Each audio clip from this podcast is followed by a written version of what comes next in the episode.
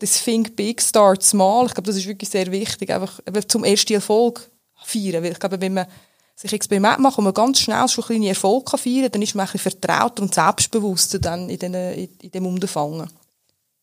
Bei diesem Podcast dreht sich alles ums Thema Experimentieren. Gross denken und klein anfangen. Wenn man sich schnell schon an ein Experiment heranwagt, kommt man schnell auch zum Erfolg. Und schnelle Erfolg stärken Selbstbewusstsein und bestärken einem auf dem eingeschlagenen Weg. Das sagt uns Dalice Dal Fuoco, Innovation Managerin beim PF Lab, am Innovationslabor von Postfinance. Wie Lernende im Kompetenzcenter for Young Professionals, kurz CCYP, mit Experiment Postfinance voranbringen, erzählt uns unser zweiter Gast, Sandro Schmocker. Er ist Mediamatik-Coach im CCYP. Welches Startup schon erfolgreich mit dem PF Lab experimentiert hat und wieso Bankenwelt momentan gerade die spannendste Branche ist, erfahrst du in diesem Podcast.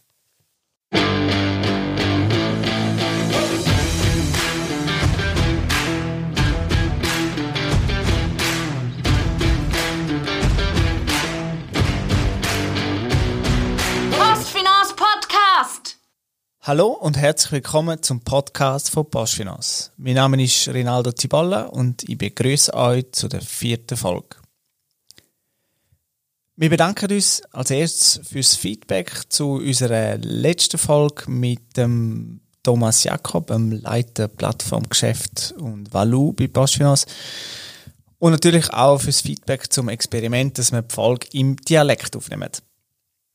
Experiment ist ein gutes Stichwort, denn heute machen wir Experimentieren zum Thema. Hintergrund ist eigentlich, dass äh, unser gesetztes Thema, dass wir das kurzfristig müssen verschieben Wie ihr schon gehört, äh, wenn wir das Experiment Dialekt jetzt noch weiterführen und freuen uns weiterhin auf Feedback dazu. Gerne an podcast.postfinance.ch. Heute mit dabei als Co-Moderator ist, der, ist neu der Simon Mühletaler. Ciao Simon. Hello. Kannst du dir ganz kurz vorstellen, wer du bist, Simon? Klar, mache ich gerne. Also ich arbeite bei PFCom 3, das ist die Marketing Communication Abteilung von, von Postfinance, bin seit ja, gut viereinhalb Jahren hier habe grosse Themen dürfen begleiten daher, bis daher. Das ist zum Beispiel Harmonisierung Zahlungsverkehr, CBT, Core Banking Transformation oder QR-Rechnung, wo jetzt war. Ähm, so segmentsübergreifende Themen. Macht Spass. Genau. Und als Gast begrüßen wir heute hier in dieser Runde Dalice Dal Foco. Ciao. Hallo Rinaldo. Und Sandro Schmocker. Sally. Ja, äh, vielleicht ganz kurz, Alice, Wer bist du? Ähm, ja, ich bin und ich arbeite seit gut zwei Jahren im Innovationsteam von der Postfinance unter dem Namen PF Lab. Ähm, sozusagen, also wir kommunizieren unter dem Namen und ich verantworte dort so Themenbereich Open Innovation und Trends and Foresight. Also das Labor von Postfinance? Genau, das Innovationslabor von Postfinance. ja, geben wir gerne noch über den Ball zum Sandro schmucken. Ja, ähm, eben, ich bin der Sandro, ich arbeite im Competence Center for Young Professionals, kurz CCYP. Ähm, und was wir eigentlich machen, wir sind auch so wie eine Experimentierwerkstatt für Lernende. Also wir schauen eigentlich, was müssen die neuen Arbeitskräfte von morgen als äh, mitbringen, für können ihre äh, zukunftsorientierte Firma, wie zum Beispiel Postfinance, können arbeiten. Und das tun wir ihnen beibringen, Lehre. Super, Messi. Ja, eben, ähm experimentieren. Ähm, ich habe mir das auch mal kurz überlegt, wie würde ich das definieren? Also, ich glaube, in der einfachsten Form ist ja experimentieren einfach ausprobieren.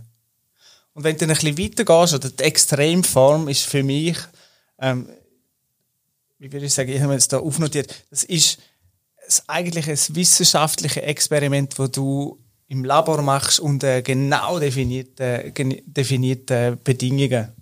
Ist es für mich so gewesen. Ähm, und dazwischen ist, ist irgendwo, über das, was wir heute reden ist das, das äh, Experimentieren im, im Business. Wie, wie definiert ihr das? Ja, also was ich immer denke, ähm, wenn ich experimentiere denke, ist meistens so, ich stoße irgendein Problem, wo ich keine Ahnung habe, wie es geht. Und dann denke ich, hm, hm, wie muss ich jetzt da dran gehen? Und dann fängt es dann meistens an, dass wir so vier Varianten aussuchen, wie könnte ich das angehen. Und dann probiere ich mal, wo es am einfachsten geht. Und so fängt dann meistens Sachen experimentieren, bis ich weiss, ja, so macht es am meisten Sinn. Also meistens ich mal kurz etwas anreißen und dann einfach probieren, ob es geht oder nicht. Wenn es nicht geht, probiere etwas anderes, wenn es geht, gut. Wie definiert ihr Experimentieren? Hey, ich hey, ich habe mir wirklich den Kopf zerbrochen gestern, weil es ist eigentlich ein simples Wort, es ist etwas, was mich tagtäglich uns auch beschäftigt und ich habe zwei äh, Beschreibungen gefunden. Das eine ist, experimentieren ist wirklich sich aus der eigenen Komfortzone rausbegeben, sich aus bestehenden Denkmustern loslösen und eben offen sein, ähm, Neues auch zuzulassen.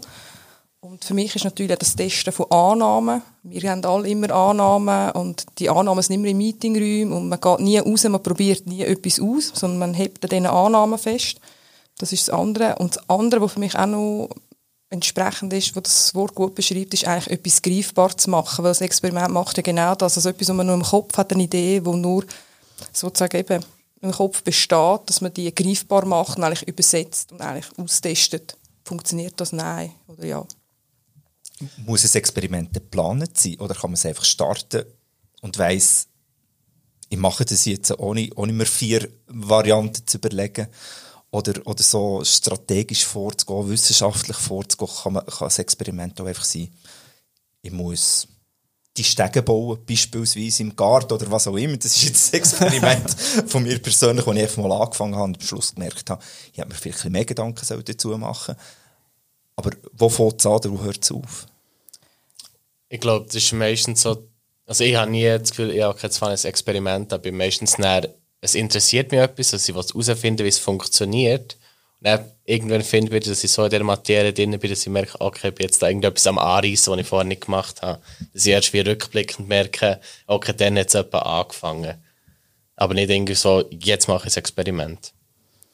Es gibt zwei Seiten. Ich glaube, die eine, die, die das andere beschrieben hat, aber es gibt schon die Seite, wo das Experiment geplant wird, wo du musst ja wie können, das Resultat validieren.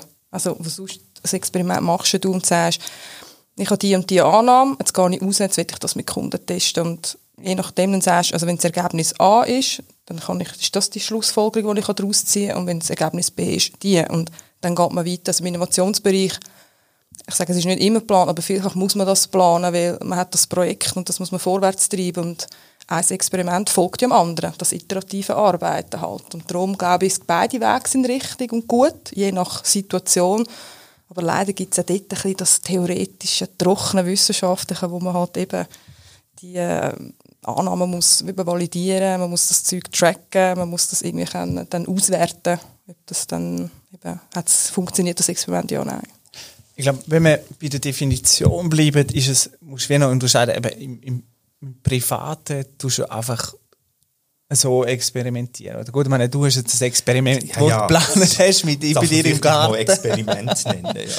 Aber, aber sonst, ähm, eben, nachher im Business, wo, wo es wirklich um Annahmen geht, das, das ist, da muss, muss es mit irgendeiner Planung zusammenhängen. Ähm, also eine Definition, die ich noch gefunden habe, ist ja, dass ein, ein Experiment ist erst ein Experiment, wenn du nicht weißt, was dir nachher erwartet. Aber ihr arbeitet immer mit Annahmen. Also ihr könnt von, eben um die können, können zu falsifizieren oder zu verifizieren. Und ähm, jetzt gerade bei, bei Business Experiments, dass das, das, die, die grossen Firmen, die, die, die, die tun ja auch ins Blaue raus experimentieren. Oder schaffen die auch mit Annahmen? Was, was ist da so? Ich glaube, sie arbeiten sicherlich, also sie arbeiten hundertprozentig mit Annahmen, wo du gehst mit etwas raus und anstatt, dass du die Annahme wie früher einfach das Produkt in der stillen Kammer von A bis Z fertig entwickelt hast und dann auf dem Markt bist oder irgendwelche Umfragen umgeschickt hast über den Kunden, die dir dann sagen, was sie wollen, ist heute schon der andere Ansatz, dass du durchs Experimentieren eigentlich kannst herausfinden, was der Kunde eigentlich möchte. Passt das dem Kunden? Ja, nein, weil du merkst es ja dann, ob, ob, ob, das Produkt oder der Service dann eigentlich verwendet wird und mit dem Feedback, das sie dir geben, eben die kontinuierliche Weiterentwicklung. Das ist einfach so ein, ein Mindshift, weil früher ist man davon ausgegangen, wenn man etwas auf den Markt bringt, dann bleibt das Produkt, jetzt, das ist jetzt das, ist fix fertig und seit, ich sage jetzt nicht, das ist wirklich aufgrund von Google, aber von Google ist halt das Always Beta Mindset kommen, dass man Produkte rausgibt, wenn sie nicht fertig sind, weil man sie dann eben kann stetig weiterentwickeln und mehr den modularen Ansatz kann wählen und darum zu experimentieren. Auch die Grossen machen das so und ich glaube, das ist jetzt kein Geheimnis, dass zum Beispiel die besten, also die Internetportale Booking.com oder äh, TripAdvisor, die machen pro Tag machen sie etwa 200, 300 Experimente und Tests auf ihrer eigenen Seite, wo sie also wirklich nicht nur User Experience ähm, spezifisch, sondern sonst schauen, hey, wie können wir gewisse Schritte verschnellern, verbessern und das geht eigentlich nur durch Experimentieren, weil sonst würden sie ja einfach Annahmen treffen, das implementieren und mir egal. Aber sie tun ja das dann nachher stetig auswerten und schauen, haben wir bessere Clickrate, wenn wir den Knopf dort haben, etc. Und das sind genau so Experimente, wo wir als Unternehmen und auch für grosse Corporates müssen anwenden auch für unsere Produktentwicklung. Aber das beinhaltet dann schon, dass gewisse, gewisse User dort einen Nachteil haben. Also, ähm, wenn du so viel Experiment einbaust, äh, implementierst, dass dann gewisse, gewisse ja, äh, bei gewissen ist dann halt äh, die Seite down oder so, das, das gibt es ja auch, aber das nimmt man in Kauf. Also was meinst du mit die Seite ist nachher Ja, nicht, dass jetzt gerade die Seite down ist, aber dass das dann vielleicht etwas nicht funktioniert. Dass so ja, ein, man ein muss, genau, fehlt. also genau. eins muss ich sagen, genau, das ist das Ding, experimentieren. Also man muss auch ein, bisschen ein Mindset haben, ein sehr ein offenes, man darf keine Angst haben vor dem Scheitern oder eben, dass, dass es ein Fehl, also eben, dass es einen Fail gibt, weil man geht das von Annahmen aus, die überhaupt nicht stimmen. Und das passiert auch, das passiert den Besten. Da geht man aus, meine, Apple hat auch nicht nur gute Produkte gemacht. Also wenn man mal in den Friedhof oder bei Google, den offiziellen Friedhof online von all ihren Produkten, Google Plus ist jetzt auch irgendwann mal jetzt draufgelegt worden. Das heißt, man steht dazu, durch die Experimente, aber man hat es halt probiert und durch das hat man gewusst, hey ja, es funktioniert nicht, das will niemand, next. Kann man dir sagen, wie viel, sorry, kann man dir sagen, wie viel Modes man muss experimentieren, damit man zu einem erfolgreichen Ergebnis kommt? Also falls du es dann mal weißt, kannst du es mir gerne sagen. ich wäre sehr interessiert. Nein, es ist mega schwierig. Man muss also, ein bisschen frustresistent sein. Hey, man muss sehr Gesicht. frustresistent sein. Man muss auch eben, ich glaube eben auch mit dem Mindshift, ich glaube viele Unternehmen, die sich jetzt wirklich in, in dem Kulturwand äh, befinden, eben zum, zum also zu einem agileren Unternehmen werden, zum all inkludieren in der, in der ganzen sozusagen so die Mitarbeiter inkludieren in der, in der Weiterentwicklung von Produkt, von Service, aber auch von der eigenen Kultur ist jetzt natürlich wirklich das Thema Fehlerkultur kommt immer mehr auf. Weil wir Schweizer haben das nicht gelernt. Ich meine, nur gute Noten können Komplimente über, nur wenn man ein Goal schießt. Also, weißt, man wird nur für die guten Taten belohnt. Dabei ist eigentlich, wenn man faul schlägt, ist das viel wichtiger, weil da hat man ein Learning daraus. Also man kann ja wie Rückschlüsse ziehen, darum ist das passiert und das hilft einem, zum schnell vorwärts zu kommen. Wenn ich jetzt immer nur gewinne, dann bringt mich das nicht weiter. Ich bleibe ja am gleichen Punkt stehen. Also ich sage nicht, ich will immer nur verlieren, aber ich sage, es, es braucht halt eben den Wandel und das ist halt sehr schwer, weil wir das kulturell so verankert haben, dass Scheitern etwas Schlechtes ist. Und eigentlich sollte Scheitern nicht sein, hey, geht raus und macht Fehler, sondern hey, steht zu euren Fehlern und versucht einfach das Learning daraus rauszuziehen, das euch eigentlich Erkenntnis auch über euch selber bringt. Eben, ich glaube, jedes Projekt, ich glaube, das muss man wie lernen, also ohne, dass man gerade ähm, ich sage jetzt, jetzt sagen, zum Hobbyalkoholiker wird, aber ich meine, es sind schon, je nach, je nach Beruf, Berufsgattung hat man recht viele Rückschläge, die man muss erdulden, weil gewisse Sachen nicht funktionieren. Das ist schon, man muss wirklich einfach lernen, dass das eben Standard ist, die Produkte, die wir am Markt, am Markt sehen, die sind nicht in einer Woche schnell entwickelt worden, es ist immer linear von der ersten Idee zur Markteinführung, sondern das hat etwa 7000 Schlaufen gemacht und 700 Mal hat es gedreht werden etc. Also das ist wie nicht ist, ist denn Experimentieren enorm teuer? Also wenn ich so zulasse, oder, dass, dass man ganz viel mal scheitert, man investiert äh, zeitliche Ressourcen, aber vielleicht auch Geld ganz viel und am Schluss merkt man, oh, gefällt, gefällt, gefällt und, und ähm, irgendwann muss so rendieren, gerade im Business muss die Wirtschaftlichkeit irgendwo gegeben sein und, und irgendwann will man gerne Erfolg haben. Also kostet das viel. Das Experimentieren kostet nicht viel, im Gegenteil. Das ist das, was die Leute meinen. Also ich glaube, experimentieren kannst du keine personelle Ressourcen, also das, das, ist, das ist auch Geld, wo, wo du sozusagen ver verbratest, aber jetzt finanziell nicht, also du kannst ja mit einem Blatt Papier, du kannst wirklich mit wenigen Handgriffen, kannst du irgendeinen Prototyp bauen, du kannst rausgehen, du kannst irgendwelche Workshops selber organisieren, kannst irgendwelche Kunden einladen etc. Also du kannst das wirklich mit wenig Geld, aber was du musst machen, du musst extrem aufpassen, dass du nicht zu lang experimentierst in einer Phase, sondern du musst eben selber darum sagen, man muss sich ein bisschen Barrieren setzen, weil sonst ist man zu lang in dem, in dem Loop inne und dann kann es passieren, dass man sich zu fest in den Prototypen die Idee verliebt und dann vergisst kritisch das auch immer anzuschauen und dann haltet man gewisse Projekte viel zu lang am Leben, experimentiert viel zu lang. Das passiert, das kann natürlich passieren und dann geht es schon irgendwann einmal in einen Bereich, wo man sich dann fragt, ist, das hat sich jetzt das rendiert, dass man jetzt eineinhalb Jahre lang etwas experimentiert hat, wo dann... Habt ihr denn dort jemanden, der dann sagt, oh, stopp, jetzt ist, äh, jetzt ist genug? Ich muss sagen, also bei uns, wir haben gewisse Teammitglieder, die haben, das wie man kann sagen, wie vom Edward de Bono, der schwarze Hut, also die haben wirklich, die können wirklich den schwarzen Hut anlegen und das kritisch in der Frage, was auch wichtig ist, weil wir sind, glaube ich, alles sehr euphorische Wesen, die sehr offen sind eben fürs Neue. Wir sind gerade fühlen uns gerade irgendwie verführt, eben immer wenn etwas so ein bisschen in eine Richtung, wo wir sagen, oh ja, das ist mega spannend, das machen wir jetzt. Und darum ist immer wichtig, dass man sich selber zurückholen kann. Ich glaube, man könnte auch noch ein bisschen kritischer werden. Weil ich glaube, es ist wichtig, dass man kann nicht nur Projekte vorantreiben sondern die Projekte stoppen, die nicht rendieren, wo man sieht, hey, da schiessen wir völlig am Ziel vorbei. Das Kannst du noch ein paar Worte verlieren für, äh, wenn ihr eigentlich im PF Lab aufgestellt sind? Also das ist vielleicht vielen äh, Hörerinnen und Hörern nicht bewusst. Auf unserem Leben, ja. Also, wir sind jetzt nicht gerade ein Fremdkörper oder so. Also, wir sind Teil vom Unternehmen, wir sind Teil von Postfinance, vom Business Development, von der äh, Subunit Future Banking. Und wir sind acht Personen, die eigentlich alle aus einem verschiedenen Hintergrund äh, haben. Also, jemand hat mal Flight Attendant und Biolaborant gelernt, jemand hat irgendwie äh, ähm, ich komme aus dem Eventbereich, andere haben Wirtschaft studiert, also, und ich komme aus dem Design. Also, es ist wirklich so ein bisschen ein ein Mix aus Leuten und die wenigsten direkt aus dem Banking, also es ist ein guter Mix. Und was wir auch haben, ist, ist die Soziokratie, also wir haben keine teamleitende Funktion, also wir haben darauf verzichtet, wir haben die Funktion auf uns aufgeteilt, auf uns acht Personen. Und das funktioniert recht gut, also das heisst eben, es gibt, wir müssen immer den Konsens. Ähm, einhalten, eben, wenn es Diskussionen gibt etc., also wir müssen uns selber managen und das macht das gibt uns recht viel Freiheit, aber zwingt uns natürlich auch, uns auch viel mehr zu reflektieren als vielleicht andere Teams, die halt eine leitende Funktion haben, als ein Teamleitender, der dann sagt, hey, ich glaube, da müssen wir wieder ein bisschen mehr, ein bisschen besser werden oder müssen wir das, ich glaube, das müssen wir wie selber dann regeln. Und mhm. wir acht Leute, eben, wir sind die, die eben versuchen, bisschen, äh, spannende Projekte eigentlich, oder spannende Experimente machen für Postfinance, auch als Absicherung weil wir die Möglichkeit haben, um jetzt eben ein bisschen weiter in die Zukunft zu schauen und nicht gerade einfach nur eins bis zwei Jahre. Hm. In welche Richtung gehen denn die Experimente? Die gehen wirklich in verschiedenste Richtungen. Also wir haben jetzt gerade letzte, äh, vor eineinhalb Jahren mit der HSG kollaboriert, mit dem, mit dem Masterstudiengang in Business Innovation. Da haben wir mit ähm, zwei Studierenden im Bereich Vorsorge und Vorsorgecheck ähm, anfangen entwickeln. Also sie sind wirklich, ähm, sind dann auch von uns angestellt worden am Ende von ihrem, vom Semester und haben die das für uns vorantrieben, zusammen mit einem Teamkollegen.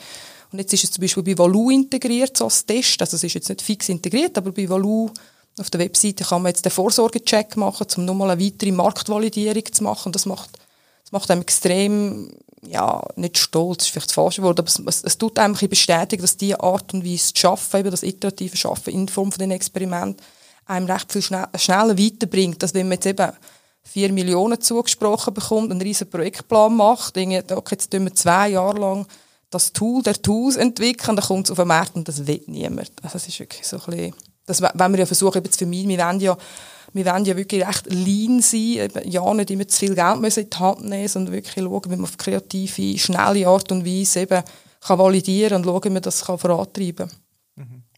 Sandro, tun wir dich mal noch ein bisschen einbinden. äh, wie, wie, macht, wie geht denn ihr mit der Person? Wie geht ihr mit Experimenten um? Oder wo, wo, wo tun ihr viel experimentieren? In welchem Bereich? Mhm. Ähm, ja, bei uns ist es eigentlich so, wir haben auch, dass, wir gewisse Freiheit haben, weil wir halt ein Ausbildungsort sind. Und das ist unsere primäre Funktion, mit den Leuten ausbilden.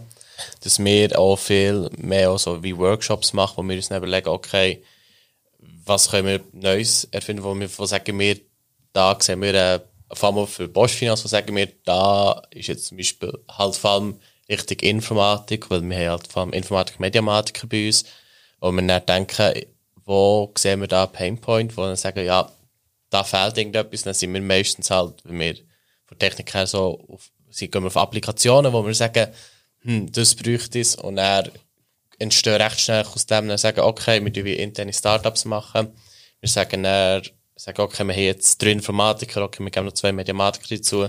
Und die tun dann ähm, anfangen, die Applikation entwickeln. Die haben dann, eben die Informatiker, die machen das mit der ganzen Datenbank und das Programmieren. Und dann die Mediamatiker, die schauen es an, sagen, okay, funktioniert, aber wie muss die Hierarchie auf dieser Applikation mit den Farben und den Knöpfen und alles, wie muss es aussehen? Und dann muss man es testen und dann wieder ausprobieren, dann wieder umstrukturieren und das ist halt dann bei uns der Vorteil, wir können so Zeug ähm, umsetzen mit eben auch relativ kleinem Budget, wenn wir halt mit Lernenden das können umsetzen und wir dann wie vom CCYP, wir Coaches, mit ihnen helfen beraten und, und ihnen helfen, dass sie zu dem, zum Resultat kommen und dass man dann schlussendlich das Ziel ist, dass man eine Applikation können veröffentlichen kann. Aber es ist, läuft manchmal halt auch nicht so. Also funktioniert das auf, auf Aufträge von außen oder seid ihr dort ähm, selber innovativ und kreativ und, und entwickelt selber Möglichkeiten oder, oder seht Potenzial, wo man irgendetwas könnte? Ähm, also genau so die grösseren Projekte, wo wir sagen, wo wir dann wie die Länder zusammenwürfeln und so machen, die kommen eigentlich von uns. Wir schauen, eigentlich, wo könnten wir etwas umsetzen und versuchen dann eben auf, mit kleinen Kosten etwas zu erarbeiten, wo wir dann wie rauf können skalieren ähm, aber das lenkt zum Beispiel auch nicht für alle immer komplett auszulasten. Da haben wir auch viel, vor allem bei uns in der Mediamatik, sehr viele Aufträge von Postfinanz an sich, wo wir dann eben auch zum Beispiel ähm, PF7, also die ganzen E-Learning-Sachen und so, die sind auch bei uns angeht, dass wir dort unterstützen mit eben sei es Informationsvideos, sei es ähm, WBTs attraktiv gestalten oder auch Eventbegleitung oder irgendwie Vorträge filmen die wir auch unterstützen. Das sind auch so ein bisschen Aufträge, die mir immer helfen. Und da kann man auch immer wieder neue Sachen ausprobieren, aber viel probieren wir mit unseren eigenen Projekten können, wirklich etwas zu machen, wo wir dann auch irgendwie können, schlussendlich weitergeben können. Ist das denn, ähm, die, die Projekte, die du da angesprochen hast, ist das Prototyping, wo ich mich da eingelesen habe, das ganze Thema experimentiert, da gibt es ähm, jenste Ausdrücke, Randomized Control Trials, Prototyping, Minimum Viable Product, Design Thinking, Human-Centered Design. Wo willst du das an, oder können wir da mal ein bisschen Licht ins Dunkel bringen, was das eigentlich bedeutet? Also bei uns ist sehr viel, ähm, wenn wir so Sachen umsetzen, auch Prototyping, um dann, wenn wir so mit Aufzeichnungen, wenn man so Felder zeichnen und dann hast du so wie das Applikationsfenster und dann hast du ein weiteres Fenster, dann ziehst du Linien so an, wenn du da drauf drückst, kommst du da her, so eine ganze Map von der Applikation hast. Und dann bei uns ist, macht man es auch so, dass wir dann in der Gestaltungsphase dann anfangen, mal einen Gestaltungsvorschlag machen und dann können wir dann in einem Programm können wir dann wie einen interaktiven Prototyp bauen, wo wir dann sagen, dann den Leuten können geben, dann sagen, okay, jetzt mach mal das. Und dann müssen sie sich selber auswählen, okay, man muss jetzt drücken, um das zu machen. Und das ist dann für uns dann wieder, können wir ein Testing mit den Leuten machen, dann lernen, okay, der Knopf, der passt jetzt dort nicht her, dann müssen wir irgendwo anders her tun. Sie hätten zum Beispiel auf den drücken dann müssen wir vielleicht den Knopf dort her tun. Und das ist dann so, dass wir vielleicht vor allem mit Prototyping, aber parallel läuft dann viel auch bei den Informatikern, dass sie so das ganze Grundgerüst aufbauen und wir dann auch so Sachen wieder reinbringen, so, hey, das müssen wir anpassen. Ich glaube, für mich ist es wie so, das Experimentieren liegt ja in der DNA von einem Designer, darum Design Thinking ist eigentlich wie so der Ursprung vom Ganzen, dass man eigentlich Designkompetenzen auf das Business überträgt. Also eigentlich die Ansätze, wie ein Designer schafft, oder wie jetzt auch der Sandro das ausgeholt hat. Also anstatt dass man anfängt programmieren und da von A bis Z alles baut, also Zuerst das ganze Backend baut und nachher das Frontend baut, wie man es eigentlich sehr wahrscheinlich früher gemacht hat, baut man jetzt wirklich modular auf und denkt sich zuerst auch wirklich das grosse Ganze und dann geht man in die Tiefe. Man geht immer zoomt wieder raus und dann geht man wieder in die Tiefe und wieder raus. Und ich glaube, das ist wirklich sehr wichtig, der Prototyping-Ansatz, dass es halt in der Corporate-Welt auch ankommt, dass man eben nicht eben Produkt einfach zwei, drei Jahre lang hinter verschlossenen Türen ohne die Inklusion vom Kunden, also wer verwendet das nachher, kann die Person damit überhaupt umgehen, wo gibt es Probleme etc. Und darum ist das wirklich etwas, wo Eben, das Design finde ich jetzt eh salonfähig. Also fast jedes grosse Unternehmen hat irgendeine Abteilung, die sich damit auseinandersetzt das, und die Leute das lehrt.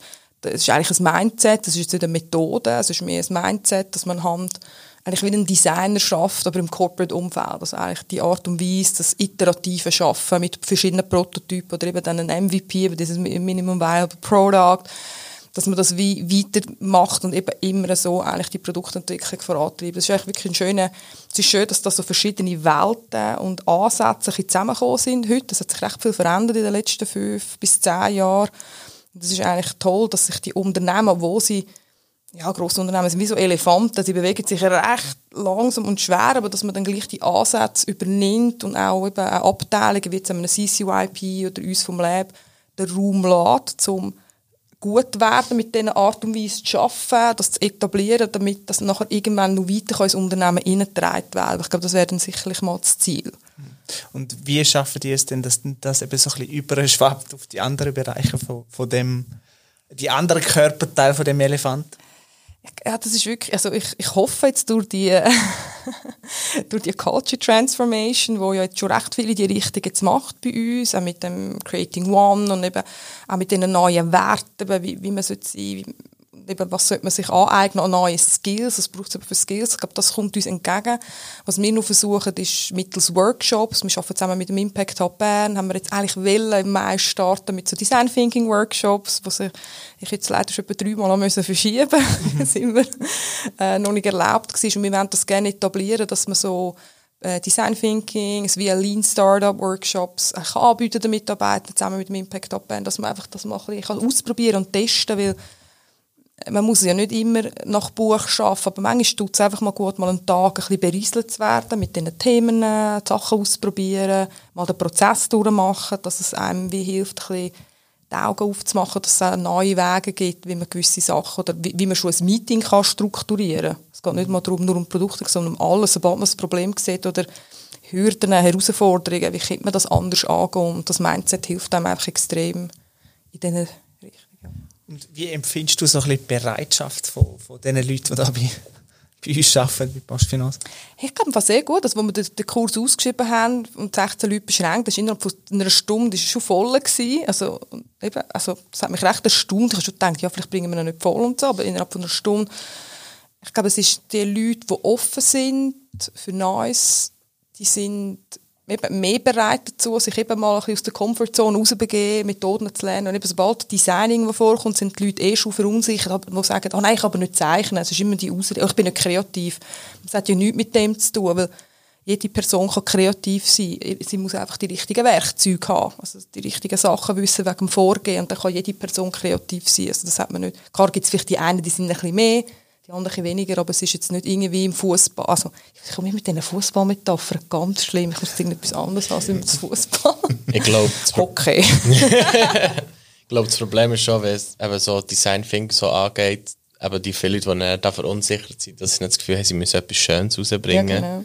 Dass ich meistens mehr etwas Schäbiges machst, wo irgendwie nur sogar so halb zusammenpasst, aber auf dem dann kannst du aufbauen anstatt lang irgendwie etwas rumzupassen, dass es schön aussieht. Mhm. Da liegt Sandra, ihr habt beide weiter Erlaubnis zu experimentieren. Ihr müsst es sogar machen. Jetzt gibt es aber ganz sicher viele von uns, die haben ihren, ihren Job, ihren Alltag, ihre Rolle, ihren, ihren Auftrag, aber gleich ist man irgendwo gefordert, doch auch innovativ zu sein oder etwas Neues auszuprobieren oder weiterzugehen. Wie finde ich denn raus bei mir selber oder wo fange ich an bei mir selber in meinem Job, innovativer zu sein oder ein Experiment zu starten? Wo darf ich anfangen oder, oder, oder wo ist sie vielleicht Grenzen gesetzt? Ich glaube, je einfacher dass du anfängst, desto besser. Also gar nicht erst mega komplexe Sachen wollen, jetzt irgendwie Experiment treiben. Aber es kann eben schon sein, hey, wie strukturiere ich ein Meeting noch, wie tue ich unser Team anders aufstellen. Also eben, man kann Experimente versuchen, wirklich ganz banalen Bereichen, die man eigentlich nicht überlegt. Und ich glaube, um ein bisschen lernen, sich ein bisschen in die, in die Welt hineinzubegeben. Ich glaube, das ist auch so wie, man muss sich wieder daran gewöhnen. Und sobald man sich daran gewöhnt hat, um eben Sachen auszuprobieren, ohne Angst zu haben, und ohne Angst, dass man muss vielleicht im Team ein bisschen, ein bisschen Vertrauen, also eine vertraute Umgebung schaffen und dann sagen, hey, wir tun Kritik so und so anbringen und nicht einfach sagen, hey, das ist blöd oder einfach um dort ein bisschen, dass sich alle wohlfühlen und eben den Mut haben, weil das ist vielfach auch das Problem. Die Leute genieren sich einmal um ein Experiment machen oder Ideen einbringen. Oder mit einfach Angst. Oder Angst eben, dass du dann nachher Man irgendwie ist von jemandem zufrieden dann... oder der Chef sagt dann, hey, geht's eigentlich Ja, genau. Also ich kenne das auch von einer Zeit, wo ich im Vorgesetzten hatte, wo einfach immer gerade direkt gesagt hat, er findet das scheiße die Idee. Und so. Und ich glaube, da tust du natürlich die Leute ein bisschen verunsichern. Irgendwann tut sich dann nicht jemand mitteilen. Also da muss ein bisschen einen Boden schaffen im Team. Ich glaube, das sollte das Team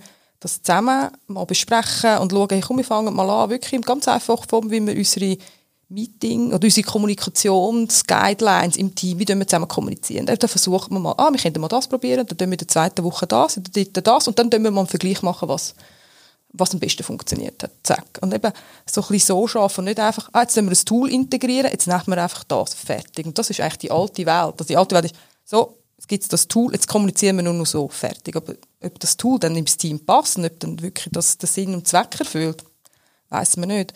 Und ich glaube, jeder kann in jedem Job irgendwie eine Form von Experiment fahren, solange halt sie sich, äh, dass man sich an die Richtlinie hält, dass man sich äh, compliant ist. Also ich sage jetzt nicht, man macht dann Sachen, die irgendwie äh, rufschädigend wären für das Unternehmen oder so, sondern einfach in, in seinem Alltag rein. Man muss noch gar nicht erst über die Super Moonshot-Experimente machen, also dass wir jetzt eine Rakete bauen da und uns da auf den Tower tun. Und keine Ahnung. Wäre zwar auch noch cool. Aber einfach so eben ein kleiner Start, dass man kann, eben das Think Big, Start Small, ich glaube, das ist wirklich sehr wichtig, einfach zum ersten Erfolg feiern, weil ich glaube, wenn man sich Experiment macht und man ganz schnell schon kleine Erfolge feiern kann, dann ist man ein bisschen vertrauter und selbstbewusster dann in, den, in, in dem Unterfangen mit der Situation Corona haben wir ja ein bisschen wie auferzwungene Experimente und Innovationen erlebt. Und, und man sagt jetzt, das war jetzt die Vollzeit von, von der Innovation. Wie, wie habt ihr das jetzt erlebt? Oder, oder was sind für euch so die grössten Erkenntnisse daraus? Also ich glaube, für mich ist es vielleicht nicht gerade die Monate der Innovation gewesen. Es war für mich die Monate, wo jedes Unternehmen dann endlich ihre Hausaufgaben gemacht hat, wie ah, man kann auch Online-Workshops machen, man kann so kommunizieren, man muss einfach nicht jeden Tag äh, im Büro sein und Stau machen auf der Autobahn, den Zug überfüllen, sondern man hat gemerkt, es gibt ja den lustigen Comic mit so «Who made digital transformation happen in your company?» Da siehst du den CEO, den CTO oder eben Covid-19, hahaha, weil es ist wirklich so, also die Unternehmen sind gezwungen worden und auf das Maß sind Sachen möglich, die vorher nicht möglich waren. Und ich habe gefunden, viele Entscheidungsprozesse sind viel schneller gegangen. Oder Sachen mit so Vertragssachen, wo ja, können jetzt kein Swiss ID, wie tue ich jetzt Verträge signieren? Die haben wir uns hin und her geschickt per Post. Also ich, meine, ich habe es unterschreiben, die andere Partei unterschreiben, dann ist es meinem Chef geschickt, dass er unterschreibt, er schickt es mir zurück, ich tue es einscannen. Es funktioniert, aber einfach zu sagen, viele Sachen sind dann auf einmal möglich gewesen. Also gewisse Teams auch innerhalb des Unternehmens sind ein bisschen offener geworden für gewisse Arbeitsformen oder Kommunikationsformen. Und ich finde, das, das habe ich recht toll gefunden, dass sich ganz viele Teams haben müssen neu erfinden und eben äh, eigentlich an allgemein in dieser Zeit experimentieren müssen. Eben zum Beispiel einen Kaffeetermin halt rein tun. Zum Beispiel, wir haben jeden Morgen einen Check-in-Call um 20 vor 9 dass wir uns nicht verlieren, also dass man sich auch gleich jeden Tag sieht mit der Kamera, dass man sagt, mir geht's gut und ähm, ich habe das und das, das ist meine Challenge heute. Am Nachmittag noch einen Kaffeetermin, einen virtuellen, um ein bisschen ein Alter, ich glaube, alle Teams haben das als Herausforderung gehabt, aber ich glaube, das kann man gut vorstellen, dass sie viel gut gemeistert haben, dass das für sie tolle Erkenntnis gebracht hat, dass es eben nicht immer nur im Büro und alle in Zehnte dem Sitzungszimmer vor dem Flipchart und jemand schreibt auf, sondern es gibt wirklich neue Formen zum Zusammenarbeiten. Und man musste gezwungenermaßen kreativ sein. Ja, bei uns war es auch so, wir haben, ähm, als es gerade angefangen hat, haben wir einen Einbruch gehabt, Aufträge wir dachten, ja, das können wir nicht genug Auftrag für die Lernenden geben, dass die dann nichts zu tun haben. Dann haben wir auch gesagt, ja, das ist eine spezielle Zeit, wir wollen den Leuten auch ein, bisschen ein Lächeln schenken. Dann haben wir einfach gesagt, wir tun jetzt selber, haben wir einen Blog aufgebaut und gesagt, wir tun wie so Sketch-Videos machen, wo wir dann so die ganze im Homeoffice sind, ein bisschen auf Chippen, dass es ein bisschen lustig ist. Ähm, dann haben wir gedacht, ja, das könnte ein bisschen schwierig werden, weil wir dürfen eigentlich nicht so einfach Zeug auf das Internet aufschalten und dann müssen wir auch mit Com schauen, dass das alles stimmt und so. Und dann mal gesagt, mal dürft ihr machen, könnt ihr hier. Und dann ähm, hat es so zum Beispiel mal gegeben, dass man dann von mehr viele Events begleitet kann und dann hat es gemerkt, es gibt keine Events mehr und dann muss man irgendwie überlegen, ja, wie sind die Events nicht anders? Und dann so, ah ja, man könnte einen Livestream und gesagt, ja, das könnte man machen. Und dann haben wir gedacht, ja, eben, wenn du das öffentlich machen willst, das kannst, wir eh nicht irgendwie auf YouTube machen, auf dem Postfinance-Account. Ähm, und dann auf einmal haben wir Abklärung gemacht, okay, so mal, dürft, ah, dürft das auf YouTube streamen, ist okay. Und dann so, echt so aus dem Nichts, dass wir irgendwann dass aus dieser Situation gewisse Sachen und denken, das dürfen wir nicht, so auf einmal gelockert haben und wir nicht viel mehr echt direkt dürfen machen und ausprobieren, anstatt irgendwo Sachen müssen abzuklären. Ist sicher etwas, was gut ist rausgekommen aus dieser Phase. Also die, die doch unschöne Situation, die wir auch erleben mit Corona, hat aber auch wie Freipass ist vielleicht übertrieben gesagt, aber es hat die Möglichkeit gegeben, einfacher Sachen zu machen oder auszuprobieren.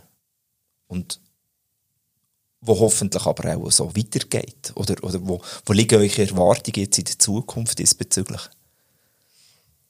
Also ich hoffe schon, dass das für mich, also dass das wieder Startschuss jetzt war, dass wir auch zukünftig so wieder weiterschaffen und auch andere vom Unternehmen auch, weil ich glaube, wir stellen uns alle so viele Hürden gegenseitig vielfach. Also nicht, weil wir das aneinander machen aber vielfach ist wirklich die ganze Bürokratie und dass ich weiß nicht, ob das eben zusammenhängt, dass man eben immer im Büro ist. Also ich weiß es nicht, aber ich will also ich kann das nicht irgendwie, es basiert jetzt nicht auf Fakten, was ich da sage, aber ich glaube, die Leute sind durch das, dass es halt gleich die ungewisse Situation, weil das die ganze Situation ungewiss ist, viel entscheidungsfreudiger gewesen für andere Sachen, was sonst eben, wie jetzt das Anne erklärt, ich meine, hast du 7000 Abklärungen, darf ich das auf YouTube stellen? Jetzt dort gehen dann die Leute viel mehr sind in die Rolle gekommen als Entscheidung gefunden. Normal, ich entscheide, das ist schon in Ordnung.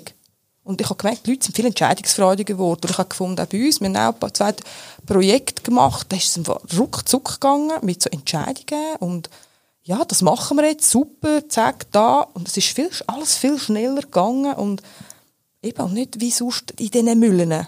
Und wie es eben genau braucht zum Experimentieren, Genau. es muss eben können schnell Genau. gehen, oder? Ja, damit man äh, dann auch ein Ergebnis hat. Und Ergebnis für mich ist die Frage, wir reden von Experimentieren, wenn ist es denn eine Innovation? Ist die, die Innovation das Resultat aus dem Experiment?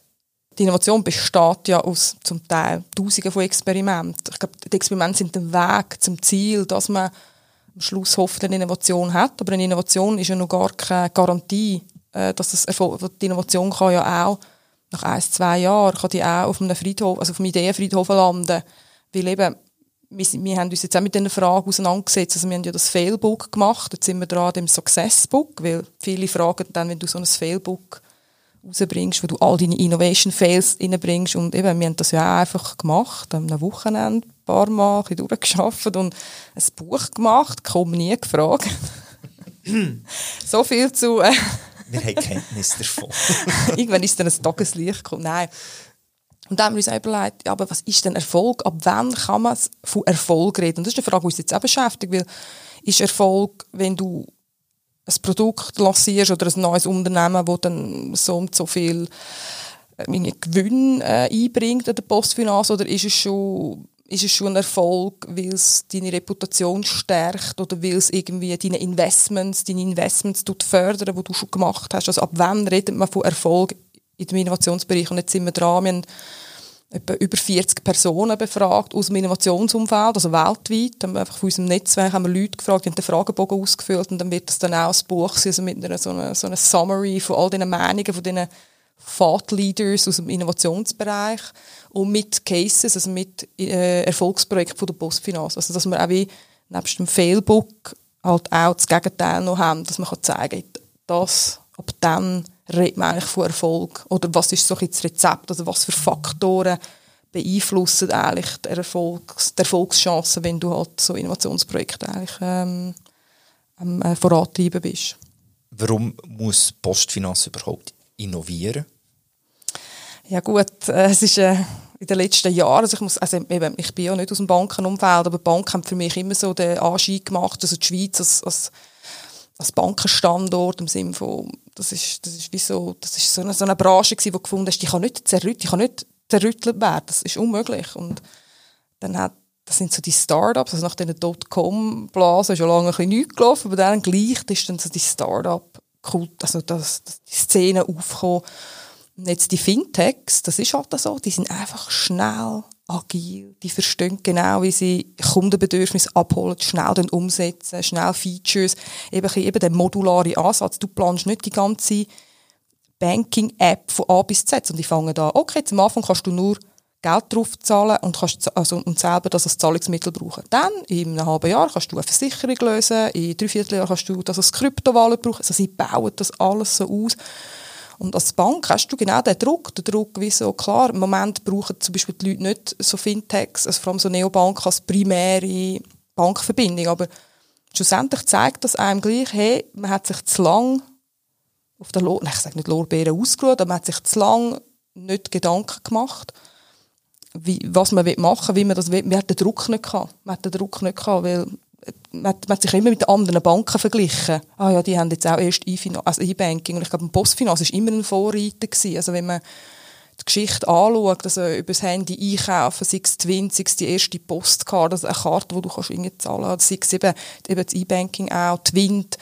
Postfinanz ist immer eine Bank, die Risiken eingegangen ist mit so Projekten, also wo eigentlich ein Markt eben Sachen lanciert hat, die es noch gar nicht gegeben hat. Und ich glaube, das, das ist in unserer DNA und ich glaube, jetzt hat man halt noch mehr den Druck eben durch die Fintechs, um jetzt dort auch ein bisschen, noch mal ein bisschen die Ärmel aufzukrempeln und sagen, hey, wir sind im Fall auch da und wir schaffen es auch eigentlich unseren Kunden, die perfekten Bankprodukte anzubieten, die sich ihren Bedürfnissen anpassen könnten und wo sie eben ihrem Alltag unterstützen, eben mit dem also einfachsten Umgang mit Geld. Und ich glaube, das ist das, was wir machen Und durch das, was wir das Standing und die Reputation haben wir zum Glück noch. Das haben zum Beispiel die Neobanken nicht, wo sie das Problem werden auch in Zukunft. Das etablierte Unternehmen hast du das nicht, wo du Vertrauen, weil das Vertrauen gewünscht du nicht so einfach.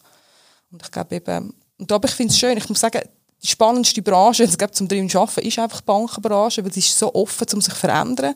Versicherungen auch, aber die Bank ist jetzt richtig so, es macht richtig Spass, sich in dieser Welt zu bewegen, zu schauen, hey, wo geht es jetzt wirklich hin.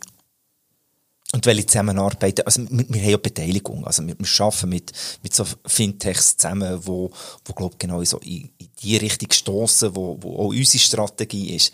Wer suchen wir denn dort oder mit wem arbeitet ihr dort zusammen? Ich glaube, bei der Beteiligung ist es halt wie so, man, man, man beteiligt sich ja, weil die äh, irgendeine Technologie, die irgendeine Lösung entwickelt, wo bis wir sie könnten bei uns entwickeln, da würden Jahre vergehen. Das ist unmöglich. Wir müssen so viel Geld investieren, um so etwas zu bauen dann tut man lieber investieren, tut man besser das Geld so anlegen und dann ist man dort als Advisor, äh, als Board Observer dabei bei diesen Startups. Also man kommt auch wirklich mit über, wie die wachsen. Eben, man hilft, man unterstützt sie auch, um weitere Investoren zu finden, weil man will ja, dass das eigene Geld dort ja gut angelegt ist. Das ist ja mit Investmentzeit. Aber jetzt zum Zusammenarbeiten hat man halt wirklich, sind wir, wir sind ja nicht, ähm, wir tun uns ja nicht beteiligen und arbeiten dann zusammen. Also, und das schaffen wir auch vorher schon mit einem Startup zusammen, machen dann sogenannten Proof of Concept, um herauszufinden, hey, könnte die Lösung, könnte das passen, könnte der Ansatz passen, könnte das spannend sein als Integration ins E-Finance oder separat? Oder einfach zum ganz schnell Fragen klären, wo man, wenn wir sonst selber müssen so Lösungen bauen und dann raus gut testen, das geht viel zu lang. Und darum haben wir jetzt ein den Weg ähm, eingeschlagen, um das Business, also von Seiten Innovationsteam, um das Business zu unterstützen, um schnell so Zusammenarbeit zu machen. Darum arbeiten wir auch mit zwei ähm, Incubator, also mit einem Incubator und einem Accelerator in Zürich, wo wir eben das Startup Screening gemacht wird und eben wir dann entsprechend mit den Startups zusammenarbeiten. Also wir haben jetzt, jetzt auch im letzten halben Jahr haben wir zwei so Proof of Concepts gemacht mit Startups und das ist recht positiv gewesen, auch wenn es eine mehr ein Fail war, aber positiv im Sinne von um dann so zu arbeiten, eben wieder eine neue Art reinzubringen, wie man schnell kann, eben Annahmen validieren, passt das Produkt, sucht das jemand? Nein, okay, in dem Fall next. Dann müssen wir nichts in diesem Bereich machen, wir merken, dass unsere Kunden nicht darauf anspringen. Und wann wird denn das nachher äh, wirklich in, in, die Realität umgesetzt oder eben das, das, das wird aufgenommen auch jetzt bei der Postfinanz? Was braucht es dort? Also zum äh, aufgenommen werden also in der Zusammenarbeit ja, dann oder genau. meinst du das Investment?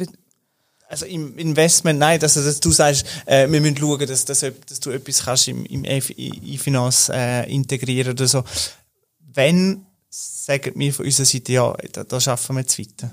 Weil wir haben ja Beispiele, wo, wo, wo nachher weitergelaufen sind. Genau, wir haben Beispiele, aber das ist wirklich, es ist sehr komplex, weil wir, wir sind so der agile Körper, so, also der agile Körper, also wir sind einfach so, wir sind als Team eben, wir haben recht viel Freiheit. Also wir können eben so Sachen eingehen und sagen, hey, wir wollen jetzt mit denen machen wir jetzt eben den Proof of Concept, wir wollen jetzt das austesten, ob da irgendeine, irgendeine, äh, irgendeine positive Resonanz für unseren Kunden kommt, ja, nein.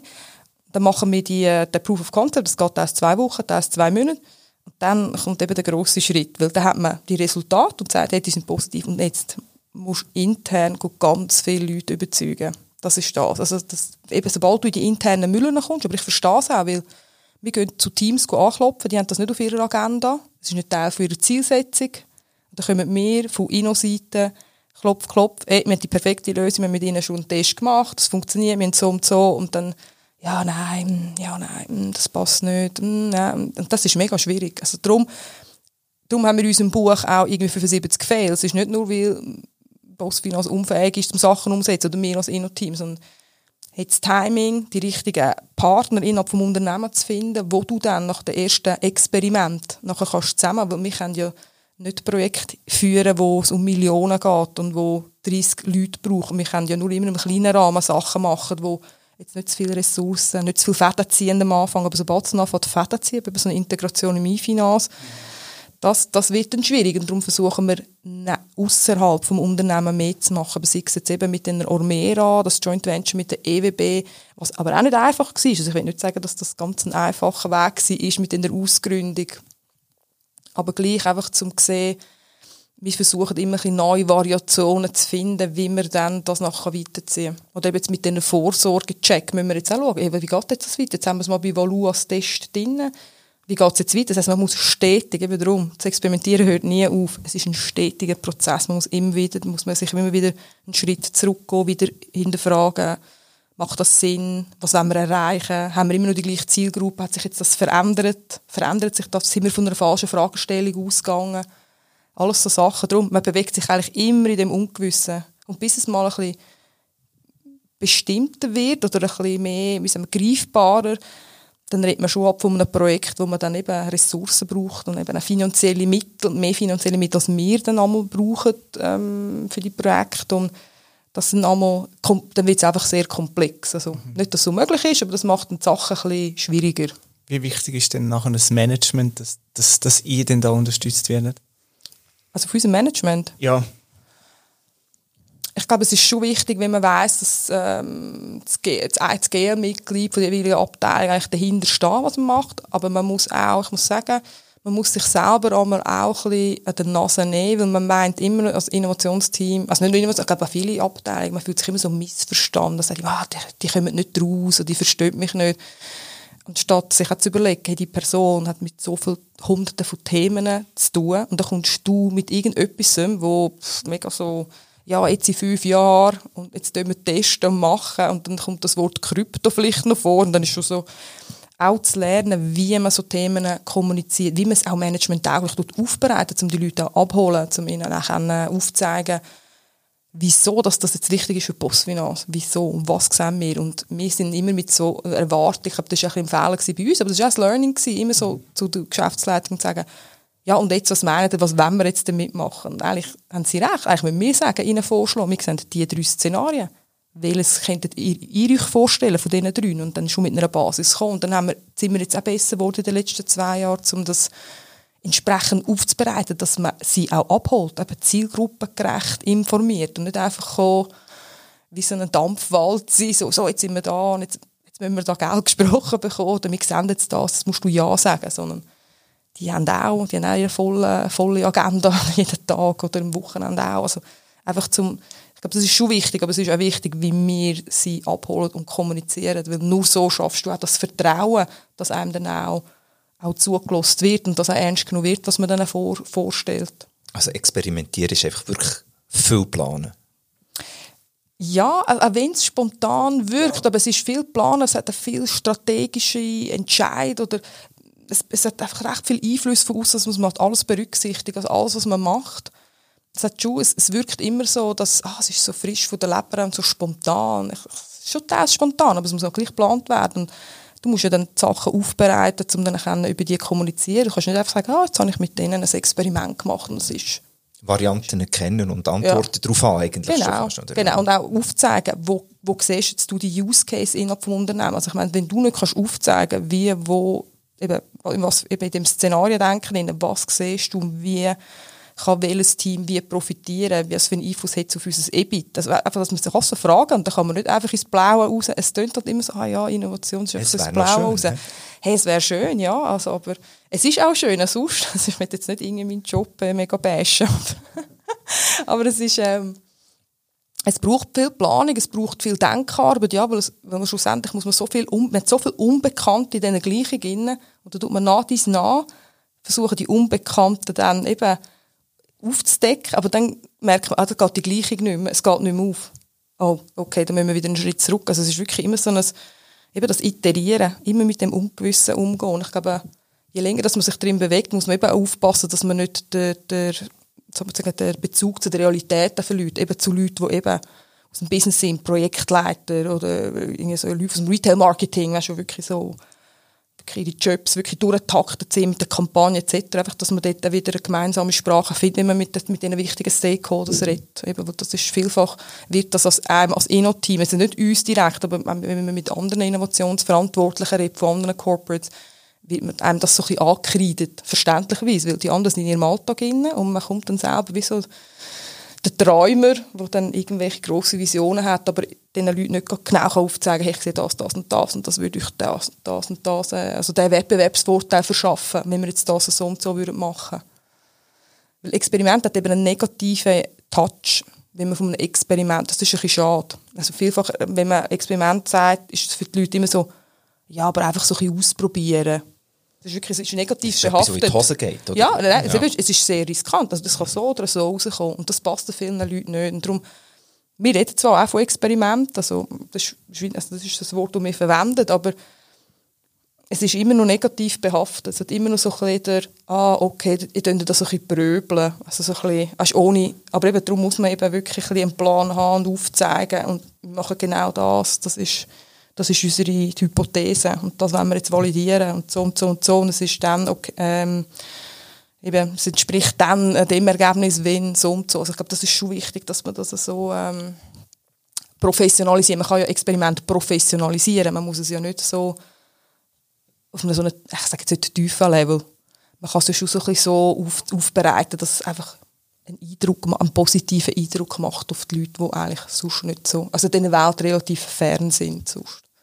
Ich glaube, der, der Kreis schließt sich da. Du hast äh, eingangs erwähnt, Alice, dass es einen Wandel in Bezug zum Thema Scheitern braucht. Dass man zu den produzierten Fehlern stehen, daraus die richtigen Schlüsse ziehen und einen Lerneffekt erzielen sollen. So können wir uns äh, noch besser stetig verbessern. Und ich denke, dass das Experimentieren da sicher ein gutes Mittel dafür ist. Wir könnten sicherlich noch lange darüber diskutieren, aber ich denke, wir ziehen da mal einen Schlussstrich. Ähm, wie ich sehe, sind wir da schon bei der doppelten Aufnahmelänge als sonst. Aber das darf es ja auch mal sein. Wir wollen ja auch in diesem Podcast experimentieren. Und eigentlich passt das noch ganz gut, denn der Postfinanz-Podcast geht im August in eine Sommerpause, in eine kurze. Wir sind aber spätestens Mitte September wieder mit dem Erfolg da. Merci vielmals, sind ihr da gewesen, Alice und Sandro, und dass ihr euch die Zeit genommen habt.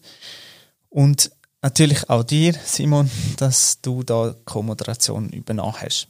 Ihr, liebe Hörerinnen und Hörer, findet die Links zu den besprochenen Themen wie Valu, Mira oder Ormera und zum PF Lab und ihrem Failbook direkt bei der Beschreibung von dem Podcast. Wir haben die dort äh, aufgeführt. Uns würde noch interessieren, was ihr, liebe Hörerinnen und Hörer, für spannende persönliche Experimente oder Experimente beim Job schon gemacht habt. Lasst uns an euren Erfahrungen teilhaben und schickt uns eure Beispiele an podcast.postfinanz.ch. Ihr dürft aber ebenfalls auch wieder Feedback zum Podcast geben, zu der doppelten Länge vom Podcast und natürlich auch zu der Durchführung im Dialekt. Genau, der Podcast findet ihr überall, wo es Podcasts gibt. Abonniert den doch und gebt uns Feedback. Wir würden uns freuen, von euch zu lesen. Ja, das wär's. Wir verabschieden uns in die Sommerpause. Merci fürs Zuhören. Macht's gut und bis zum nächsten Mal und bleibt gesund. Tschüss zusammen.